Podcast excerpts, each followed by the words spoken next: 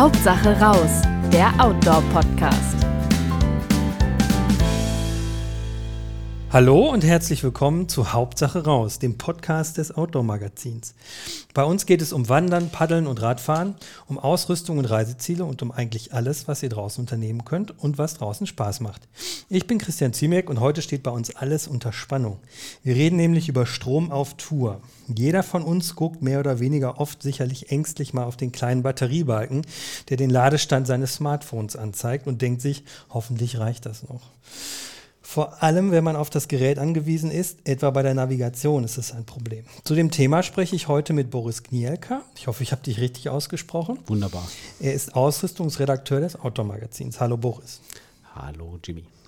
Boris, wenn ich mit meinem Handy unterwegs bin, dann ist das schon bei der normalen Straßennavigation ja eigentlich schon schwierig. Der Akku ist nach wenigen Stunden leer. Wie ist es bei einer Wandertour? Ist es da anders?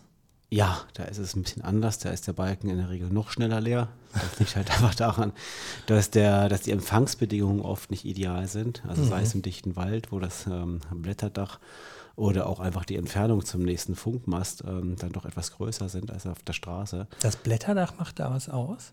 Ähm, das Blätterdach macht was bei der Navigation mit GPS aus. Mhm. Das heißt also, die Daten von den Satelliten zur Positionsbestimmung werden nicht so gut empfangen. Mhm. Also es macht tatsächlich schon ein Blätterdach aus. Es, wenn ich eine Schlucht habe, zum Beispiel in den Alpen oder sowas, mhm. dann wird der Empfang natürlich noch schlechter.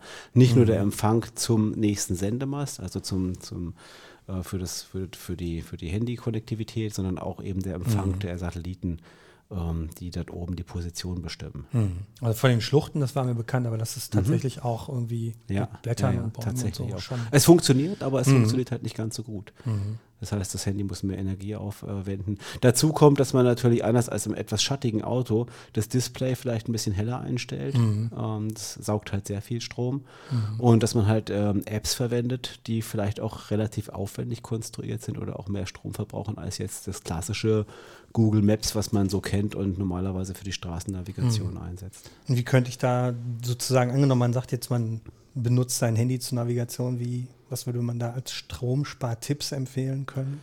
Also generell kann man, glaube ich, bei so gut wie jedem Handy heute einstellen, dass das Display ähm, dunkel bleibt mhm. und dann vielleicht nur noch per Sprachansage navigiert wird, sodass eben diese Displaybeleuchtung, die sehr viel Energie kostet, halt äh, zumindest mal wegfällt. Mhm. Und zum Zweiten kann ich mir auch überlegen, einfach äh, nur dann zu navigieren, also die App nur dann aufzurufen, wenn ich auch wirklich nicht mehr weiß, wo es lang geht und nicht die ganze Zeit mitlaufen lasse. Mhm. Wenn ich natürlich die Route tracken möchte, um nachher meinen eigenen Track ins Internet zu stellen mhm. oder auch einfach auszuwerten aus Spaß an der Freude, mhm. dann äh, funktioniert das natürlich nicht. Dann muss die App die ganze Zeit mitlaufen, weil das kostet dann eben extrem viel Batteriesaft. Ja, ich, kenne es so ein bisschen vom Mountainbike-Navigieren. Das Problem ist dann, man denkt, man weiß, wo es lang geht und dann hinterher festgestellt, dass man zwar jetzt irgendwie schön im Flugmodus unterwegs ist und, und, und Energie spart, aber mhm. äh, seit fünf Kilometern in die falsche Richtung fährt, unter Umständen auch schon mal bergab.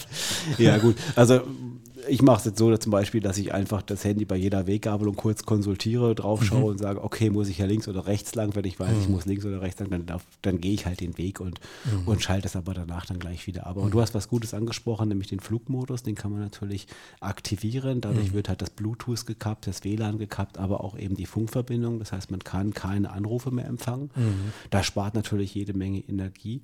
Ähm, eine weitere Möglichkeit ähm, ist es ja, wie gesagt, das Display runterzuregeln oder eben das Handy auch einfach mal komplett auszuschalten, wenn es halt mhm. ganz knapp wird. Was man nicht vergessen sollte, ist, dass das Handy auch so ein Backup ist für Notfälle. Mhm. Das heißt, man sollte immer nur so lange navigieren, dass eben der Strom auch noch reicht, um mhm. eventuell dann nochmal, äh, wenn was passiert, äh, man noch Hilfe ordern kann. Mhm. Und da ähm, wird es mitunter sehr knapp. Das heißt, also beim normalen Smartphone in der Alpenregion, wenn ich damit dann navigierend durch die Gegend laufe und die ganze Zeit quasi die Navi-App mitlaufen lasse, dann ist in der Regel nach sechs Stunden, selbst bei guten Geräten mit frischem Akku, mit neuen, mhm. neue Geräte, wo der Akku noch nicht so gelitten hat und ähm, der voll aufgeladen mhm. war vorher, mitunter dann Schluss nach sechs Stunden.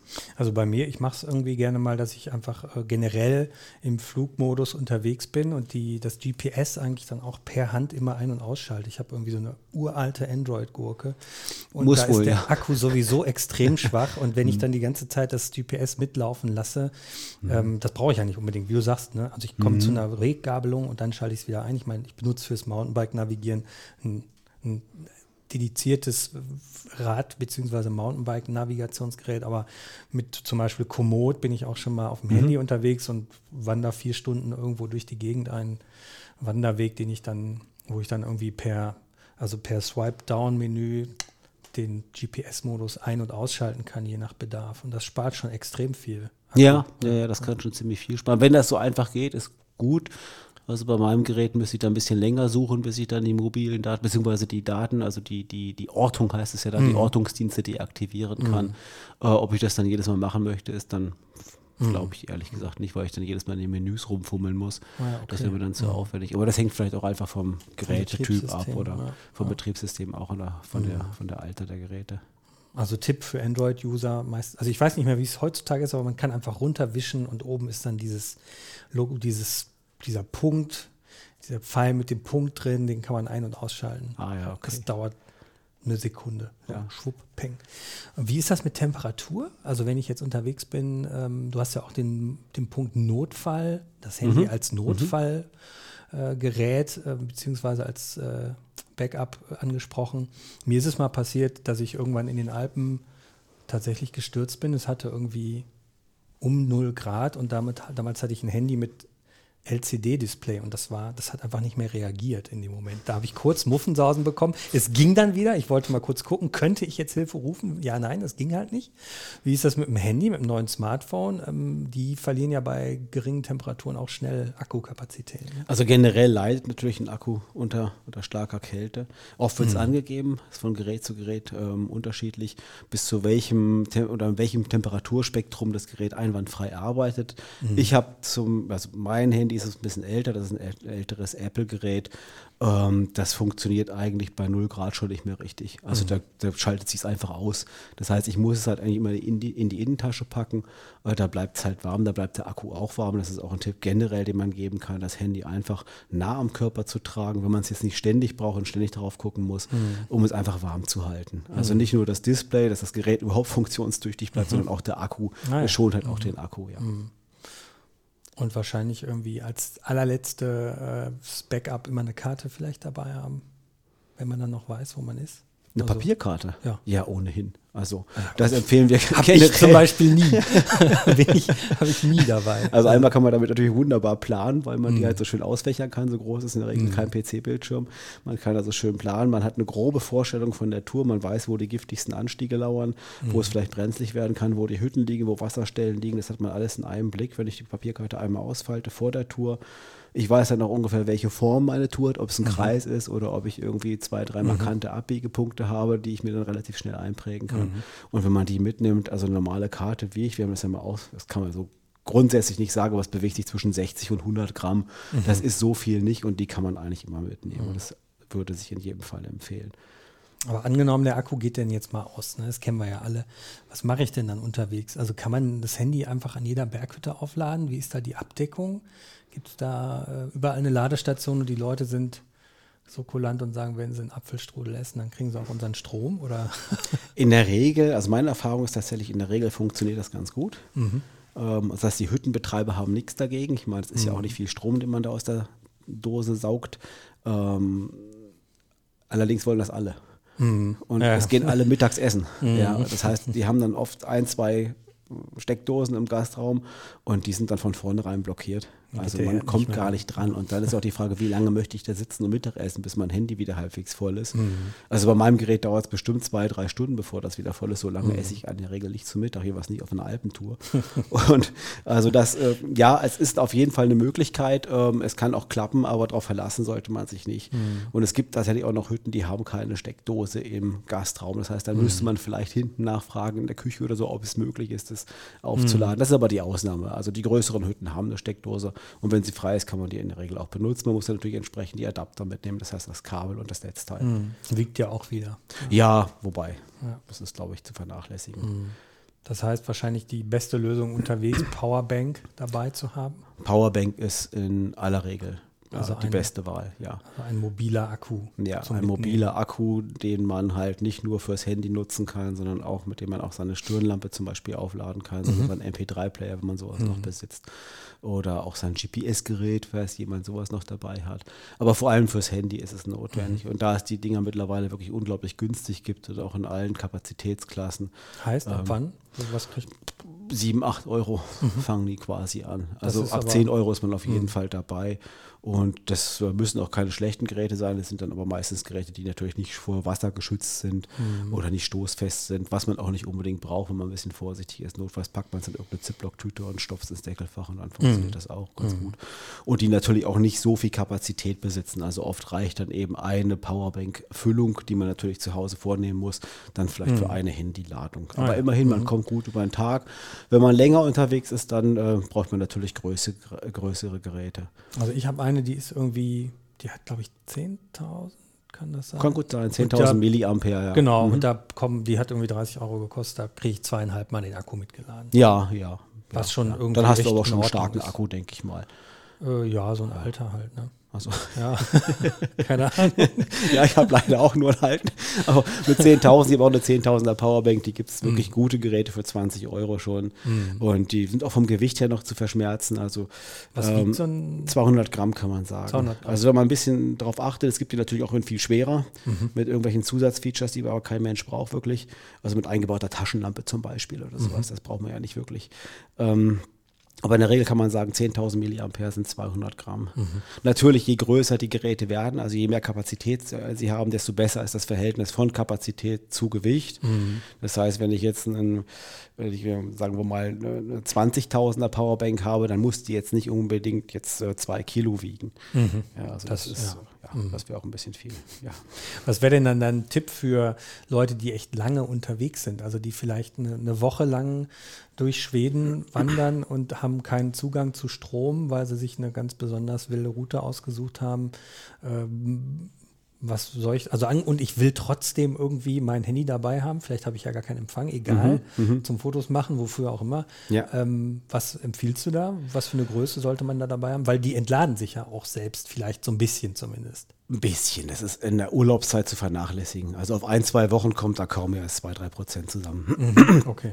Ähm, das hängt ganz davon ab, wie oft ich das, das Gerät benutze, also wie oft ich nachladen möchte. Also wenn ich drei Wochen auf Tour gehe und ich weiß, ich höre unterwegs keine Musik, ich muss auch nicht groß navigieren, ich brauche das Ding nur, um ein paar Bilder zu knipsen oder mal als Backup für Notfälle, dann kann ich da mit einer 10.000er Powerbank, äh, bin ich da schon auf der sicheren Seite. Wenn ich aber damit wirklich jeden Tag navigieren möchte und mein Handy jeden Abend aufladen möchte, dann kommt man mit Powerbanks alleine, naja, vielleicht eine Woche. Äh, für eine Woche wird sich noch lohnen. Da hat man halt siebenmal, sagen wir mal, 5000 Milliampere, die man für eine komplette Ladung eines modernen Handys mit starkem Akku braucht.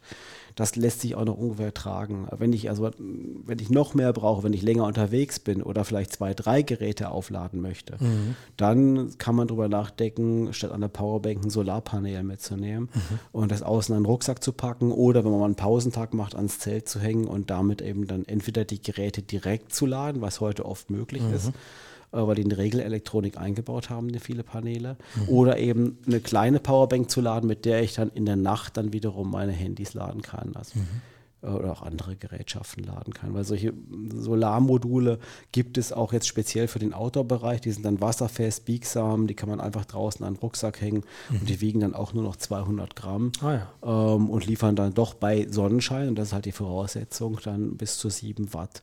Das heißt, da kriege ich mit so einer Powerbank, kriege ich bei 8 Stunden Sonnenscheindauer eine 10.000er Powerbank, wenn ich das Gerät wirklich kontinuierlich im richtigen Winkel zur Sonne positioniere, wieder voll. Und damit könnte ich dann zwei Handys aufladen. Aber das steht und fällt mit dem Wetter. Das heißt, wenn ich in eine düstere Region gehe oder auf eine Wintertour, dann kann ich mir das Solarpanel von vornherein schenken. Das bringt überhaupt nichts. Also bei bewölktem Himmel bringt es wirklich nur noch sehr wenig. Also da Ah, macht es eigentlich schon keinen Sinn mehr. Wenn man aber weiß, man ist in einer Region unterwegs, wo die Sonne lange scheint, zum Beispiel in Skandinavien im, im, im Sommer, da scheint sie ja teilweise sogar rund um die Uhr, wenn man Aber wenn man dann im Wald erreicht. unterwegs ist? Wenn man im Wald unterwegs ist, kann man es vergessen. Ah ja. Dann Mhm. brauche ich keinen, da brauche ich kein Solarpanel mitzunehmen. Was gibt es dann da noch für Methoden? Also angenommen, man sagt jetzt, man möchte so eine, ich möchte meinen Strom selbst erzeugen, gibt es da andere? Ja, es gibt sehr Wege viele noch? lustige Geräte. Die haben wir auch alle mal ausprobiert. Ähm, es gab bis vor kurzem noch, und man findet es auch noch, Wasserstoffgeneratoren. Ähm, das sind so kleine Geräte, die etwas größer sind als ein Handy. In die schraubt man so eine kleine Einwegkapsel rein mit Wasserstoff und die produzieren dann Strom. Das hat leidlich funktioniert. Das Problem ist nur, dass ich dann eben diese Kapseln habe, die ich kaufen muss, äh, die ich dann auch leer mit mir rumtrage als Abfall, äh, die nicht nur sehr teuer sind, sondern auch letztendlich wieder so viel gewogen haben zusammen mit dem Gerät, dass ich eigentlich auch- eine Powerbank hätte mitnehmen können einfach oder drei, vier Powerbanks mitnehmen können. Das wäre dann Okay. auch egal gewesen. Also zu Recht äh, findet man das eigentlich kaum noch am Markt.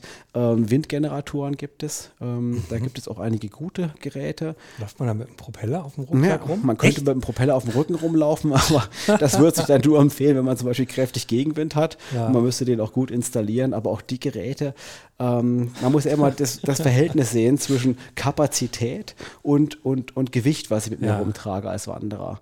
Ja, und ähm, dieser, dieser Propeller, den es nach wie vor gibt, der auch gar nicht so teuer ist, der, der kostet so um die 120 Euro, der wiegt aber über ein halbes Kilo. Mhm. Okay, gut. So, und dann muss ich eigentlich dann noch, auch noch eine Powerbank dran schließen, weil damit direkt das Gerät zu laden ist in dem Fall wirklich schlecht, weil die Ströme sehr schwankend sind. Und das geht natürlich auf den Akku. Mhm. Das heißt, der Wind bläst in der Regel ja nicht ganz kontinuierlich. Ähm, Man sieht auch echt komisch aus, glaube ich. ja, meine, am, am Rucksack glaube ich, das ist auch echt. Wenn es auf die Mütze Das macht, sieht es noch besser aus. Ja, aber das, das Gewicht drückt dann noch ganz schön auf die Birne. Also das Ja. würde ich vielleicht dann auch lassen. Also, aber es ist eine Option für Leute, die sagen, hey, ich gehe halt irgendwie für fünf Tage mal ähm, raus in die Natur, baue mein Zelt da auf und mache da Tagestouren. Dann habe ich da mal Ja. ein Camp. So, und wenn das eine windige Ecke ist, dann kann ich das Ding da installieren. Da Ah, wird ja, auch ein okay. Stativ mitgeliefert oder man nimmt sein Fotostativ und schraubt das da drauf. Mhm. Wenn man das dann im richtigen Winkel äh, zum Wind ähm, positioniert und der Wind richtig kräftig pustet, Mhm. also richtig kräftig, haben wir gemessen, dann kommen dann auch schon mal so 5, 6 Watt raus. Also Mhm. das ist schon richtig gut. Das heißt, damit kann ich dann äh, Zehntausender Powerbank in einem Tag wieder vollladen. Aber das- es kostet wahrscheinlich auch, ist jetzt nicht ganz günstig. Nee, Hast du- 120 Euro. Oh ja. Ich glaube sogar inklusive Stativ. Ähm, Es funktioniert gut, aber Mhm. man braucht wirklich kontinuierlich ähm, Wind. Und man muss eben diese 600 Gramm, das Stativ kommt Ja, noch da drauf, okay. Mhm. die 600 Gramm erstmal wieder rauskriegen. Das heißt, 600 Gramm, wenn wir gerade gesagt haben, eine 10.000er Powerbank sind 200 Gramm. Mhm. Das heißt, ich könnte dann äh, entsprechend viele Powerbanks mitnehmen, muss mir überlegen, okay, brauche ich wirklich 50.000 Mhm. Milliampere unterwegs? Ja, wenn ich 50.000 brauche, dann könnte es sein, dass sich die 600 Gramm tatsächlich lohnen. Mhm. Ansonsten bin ich mit, dem, mit, der, mit, mit der gleichen Menge an Powerbanks eigentlich günstiger unterwegs. Und, und Hand, so Handkurbelgeschichten? Hand, Handkurbelgeräte, gar von der gleichen Marke gibt es auch relativ gute Handkurbelgeräte, haben wir auch ausprobiert. Funktionieren auch toll. Ich glaube, ich würde sowas eher in so einen Luftschutzbunker legen oder sowas für einen Ernstfall, wenn man mal wirklich noch ein paar Sekunden Strom fürs Radio braucht auch? oder Wiegt so. wahrscheinlich auch. Äh, ja, genau. Äh, also auch für die Tour empfiehlt sich das überhaupt nicht, weil das, äh, wir haben es nachgewogen, 330 Gramm wiegt das Gerät. Ähm, kostet 160 Euro, sogar noch teurer als die Windmühle. Ähm, aber man kurbelt sich wirklich einen ab. Also ähm, wir haben da mal geguckt, also der Widerstand ist schon recht groß beim Kurbeln. Dafür kommt dann auch wirklich über ein Ampere raus. Das heißt, ich kann meine Handys damit laden, die akzeptieren den Ladestrom und der ist dann nicht zu gering. Aber wir hatten es halt mal ausprobiert, fünf Minuten, da haben wir auf einem iPhone SE, das ist jetzt auch nicht mehr ganz aktuell, aber die Akkugrößen haben sich nicht groß geändert. Auch bei den größeren Geräten heute sind die Akkus nicht so viel stärker als bei einem SE, haben wir 3% Ladung bekommen für fünf Minuten Kurbeln. Aber nach Okay. fünf Minuten Kurbeln war bei mir als Kletterer der Arm echt dick. Okay. Also da, das, das macht keiner, dass er sich eine Stunde hinstellt und sein Handy voll kurbelt. Das ist wirklich was für Notfälle, ähm, für, als Backup Ich finde bei solchen Sachen, ich finde es ja immer toll, wenn das irgendwie noch einen Zusatznutzen hätte, wie zum Beispiel eine Kaffeemühle oder so. Ich meine, da muss man ja auch kurbeln, das geht auch Ja, echt auf die Arme. Oder zum Beispiel bei Rollentrainern fürs Fahrrad, dass man damit gleichzeitig eine Getreidemühle ankurbelt oder vielleicht sogar Strom für sein Handy erzeugt. Das gibt es, glaube ich, sogar schon.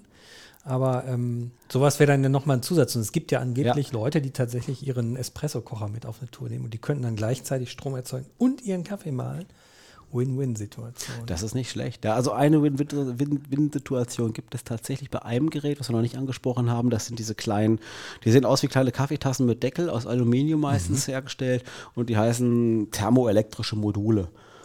Ähm, die generieren Strom durch Temperaturunterschiede. Das heißt, man mhm. stellt dieses thermoelektrische Modul, deswegen ist es auch aus Metall gefertigt, auf eine Wärmequelle mhm. und füllt kaltes Wasser rein.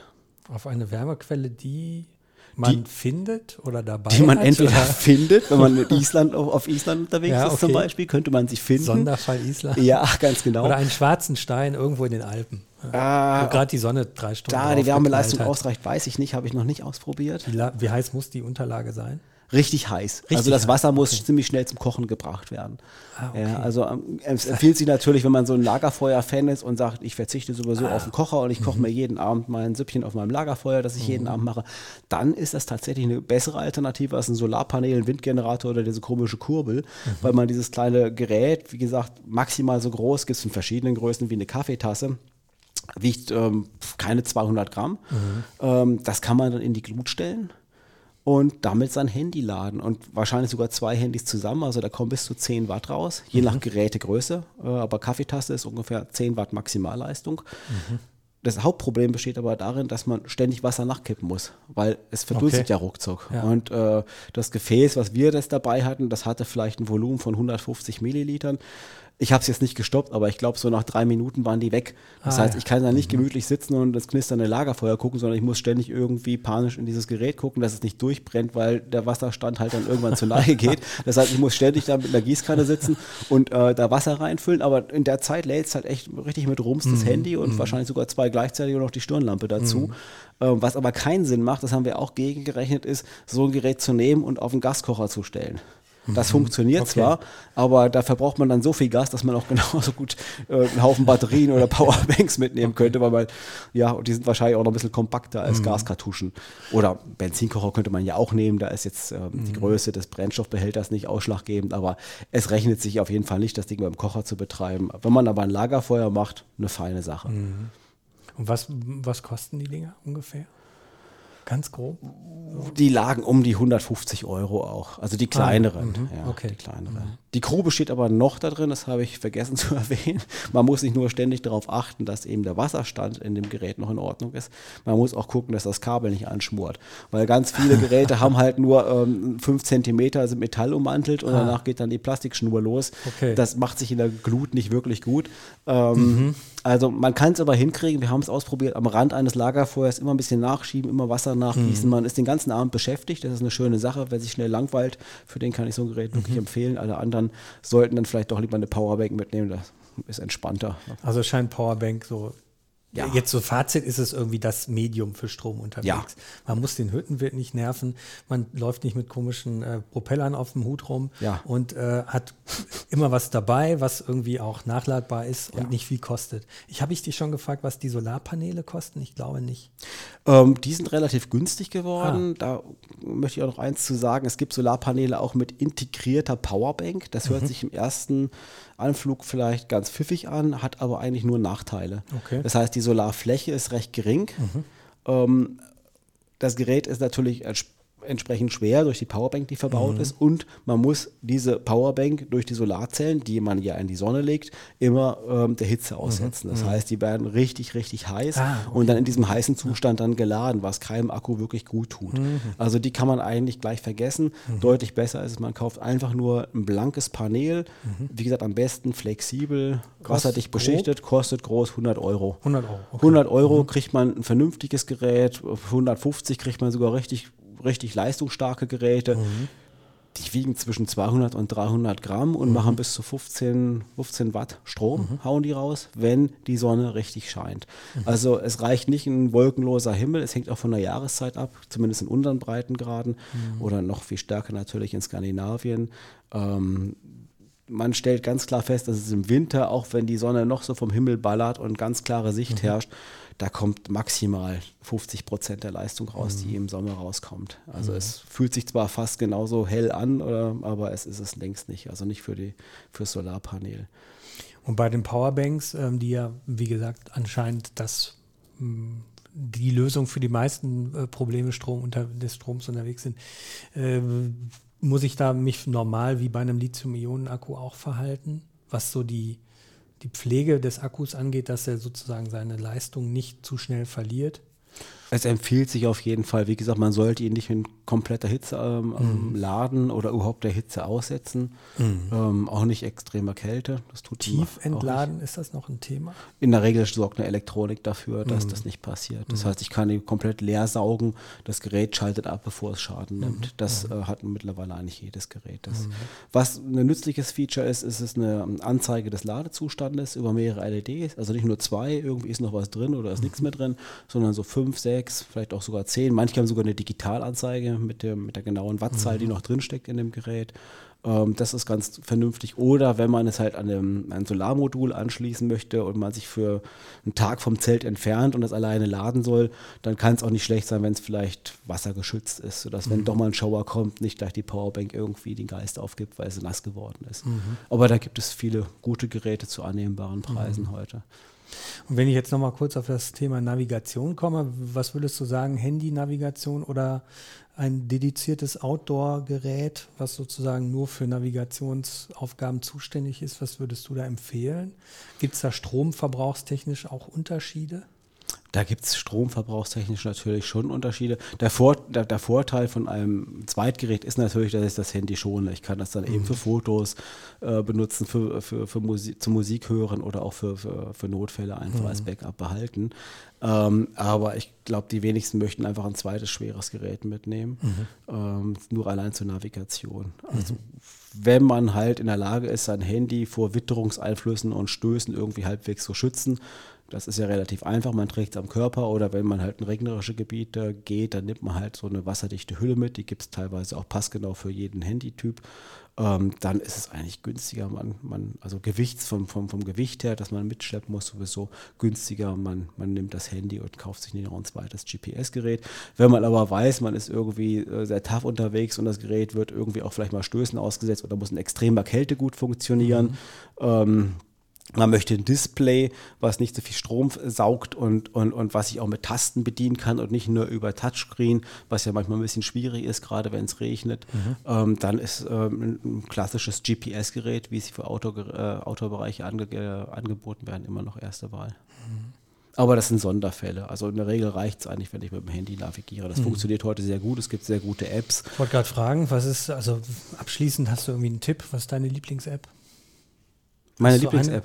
Es gibt eine sehr gute kostenlose App von Orthovox. Mhm. Das heißt, glaube ich, Bergtouren-App, ganz mhm. platt. Und die eignet sich für Sommer und Winter. Skitourengeher, Wanderer gleichermaßen. Orthovox, ist das der Bekleidungshersteller? Auch? Das ist der Bekleidungshersteller, mhm. ganz genau. Das basiert halt auf einer, auf einer anderen Kartengrundlage, die auch äh, andere Apps benutzen. Mhm. Aber dort habe ich momentan zumindest noch, das kann sich auch irgendwann sicherlich mal ändern, die Möglichkeit, auch Karten offline zu speichern. Mhm. Das ist auch noch ein Tipp, ähm, der vielleicht nicht, nicht ganz unwesentlich ist, um Strom zu sparen auf Tour. Wenn ich mir dann jeweils den Kartenausschnitt unterwegs mhm. runterladen muss, ähm, ja. dann kostet das natürlich auch entsprechend Strom. Mhm. Und ich bin natürlich auf eine Netzabdeckung angewiesen. Mhm. Also günstiger ist es, wenn ich vor der Tour zu Hause das Handy vielleicht im heimischen WLAN-Netz mhm. einfach mal mhm. ähm, konsultiere und da die Karte, die ich brauche, dann später für die Tour komplett runterlade und abspeichere. Mhm. Aber diese Option muss eben vorhanden sein. Sehr viele Navigations-Apps bieten diese Option eben nicht mehr an, es sei denn, man hat eine kostenpflichtige App erworben, ähm, da ist es dann oft möglich. Aber so diese Testversion, die Demo-Version oder eben die kostenlosen Versionen, die man sich oft äh, raufspielen kann, die bieten in der Regel eben keine Off, ähm, Offline-Speichermöglichkeiten mhm. mehr an. Dann würde ich sagen, das war's für heute erstmal zum Thema Strom unterwegs. Danke, Boris, für deine. Ausführungen. Wenn euch unser Podcast gefällt und gefallen hat, dann abonniert uns bitte, um auch die nächste Folge nicht zu verpassen. Bis dahin findet ihr uns wie immer entweder als Outdoor-Magazin gedruckt am Kiosk oder digital unter www.outdoormagazin.com mit Bindestrich dazwischen und natürlich auch bei Facebook und Instagram. Ich sage bis dann, Hauptsache raus. Hauptsache raus der Outdoor-Podcast.